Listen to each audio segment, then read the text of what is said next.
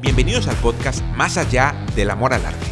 Este espacio está creado para aquellas personas que se dedican a una profesión dentro de las artes. Tocaremos temas que no se discuten muy a menudo, pero forman parte de la vida diaria del artista en la actualidad. Hablaremos de emprendimiento, de educación, de finanzas, de gestión y de las nuevas tendencias de la industria creativa y cultural.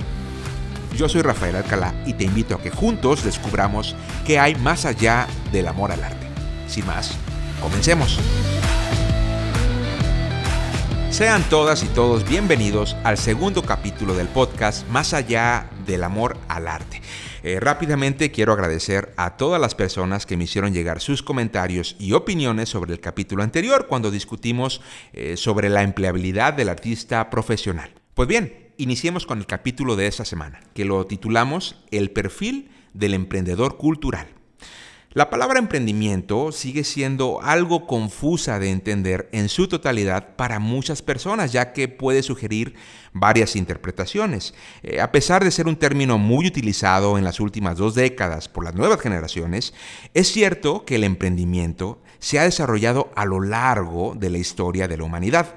Eh, comencemos con algunos datos. De acuerdo al IES Business School de la Universidad de Navarra en Barcelona, define al emprendimiento como la capacidad que implica convertir una idea nueva, creativa, en una innovación exitosa, utilizando la creatividad del emprendedor, de la emprendedora, sus habilidades, su visión y su persistencia con un manejo controlado de su exposición al riesgo. Este último punto es sumamente importante para la gestión de los proyectos, eh, tema que ya abordaremos a profundidad en otros podcasts específicos sobre la gestión de proyectos artísticos.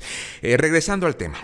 Como bien sabemos, para las y los artistas que han estado como ejecutantes, intérpretes, creadores activos, la idea de integrar conceptos del emprendimiento para el desarrollo de proyectos culturales y artísticos también ha tenido su propio auge sobre todo en el aspecto organizacional, con el uso de estrategias y métodos empresariales para construir modelos de negocios sostenibles que promuevan eh, primeramente la creatividad artística y a su vez respondan a las necesidades de la sociedad en la que vivimos.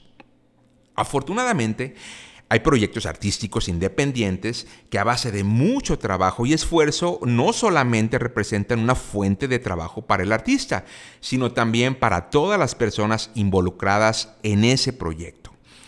Asimismo, el emprendimiento o su función como tal eh, se ha vuelto muy atractivo principalmente por las nuevas generaciones, eh, por ser asociado con el deseo de obtener beneficios colaterales, eh, como es el contar con una autonomía laboral, ¿no? ser nuestros propios jefes, jefas, tener un horario flexible, aumentar también exponencialmente los ingresos que se perciben o contar con ese trabajo ideal con reglas propias en el cual eh, se pueden implementar ideas creativas o también eh, por tener un proyecto que aporte al desarrollo del ecosistema cultural al que pertenecemos, entre muchos otros beneficios colaterales.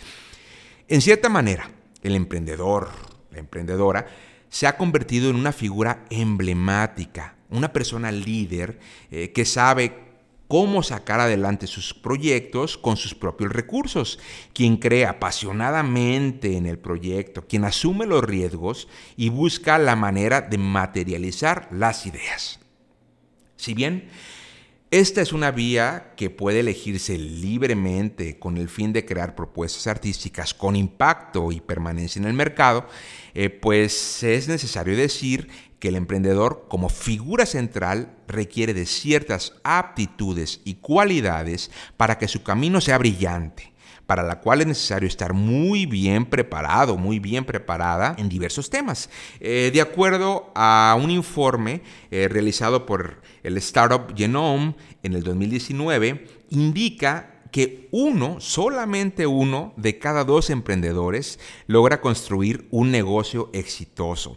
Y señala eh, dos puntos de quiebre principalmente. Primero, la falta de una implementación adecuada de procesos estratégicos para la ejecución del proyecto en materia de producción, de comercialización y de marketing. Y segundo, eh, la falta de conocimiento en la aplicación de procesos administrativos para el manejo de recursos financieros y del talento humano, es decir, trabajar con los dineros y con las personas. Les puedo compartir eh, de manera muy personal que el emprendimiento sí es posible y es una opción que brinda mucha satisfacción tanto para el crecimiento personal como el profesional. Sin embargo, es necesario eh, conocer las formas de implementar y materializar las ideas. Si eres un artista que te interesa emprender un nuevo proyecto, enseguida te comparto algunas consideraciones que espero puedan servirte para que seas exitosa, exitoso en tu nuevo emprendimiento. Primer punto, el emprendimiento es un trabajo de tiempo completo y requerirá de toda tu atención y enfoque para llevarlo a cabo. Eh, no confundamos que por ser nuestros propios jefes o líderes de un proyecto tendremos una cantidad enorme de personas que estén trabajando para nosotros.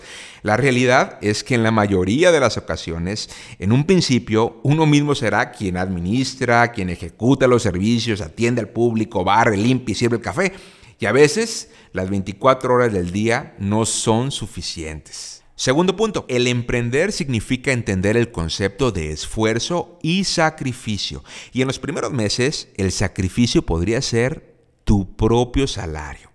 Y en algunos casos de éxito que ya analizaremos en otros podcasts, en los primeros años el ingreso será para cubrir responsabilidades financieras del propio proyecto y reinvertir en su crecimiento. Tercer punto, es fundamental que seas una persona proactiva. La responsabilidad del emprendimiento se conjuga en primera persona. Todas las decisiones, absolutamente todas, y el rumbo de tu proyecto dependerán de ti y de tu empeño para inspirar a tu equipo de trabajo y a las personas que te rodean. Es decir, tus decisiones tendrán consecuencias tanto buenas como aquellas en las que pudieran no salir tan bien las cosas. Punto número cuatro. Antes de comenzar, debes tener objetivos y metas claras muy establecidas, que sean factibles y puedan alcanzarse dentro de una temporalidad. Para ayudarte a clarificar tus ideas y estrategias, es muy importante que desarrolles un documento que en el que personalmente creo mucho y me refiero a tu plan de trabajo que te sirva para medir y cuantificar los resultados una vez que hayas iniciado tu proyecto. Será tu guía para medir objetivamente tus resultados y las decisiones que tomaste. Y por último, quinto punto, siempre serás un artista y tu idea creativa será la esencia de tu proyecto.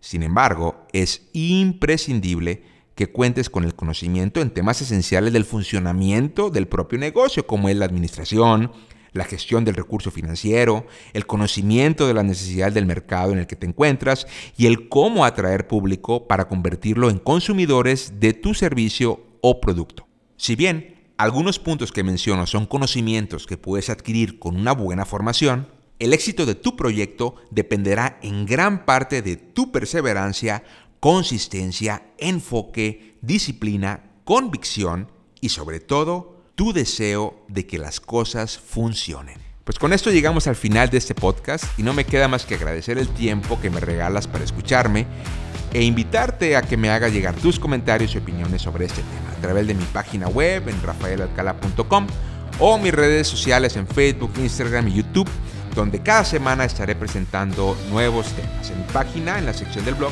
encontrarás el resumen por escrito de este tema para su lectura y descripción.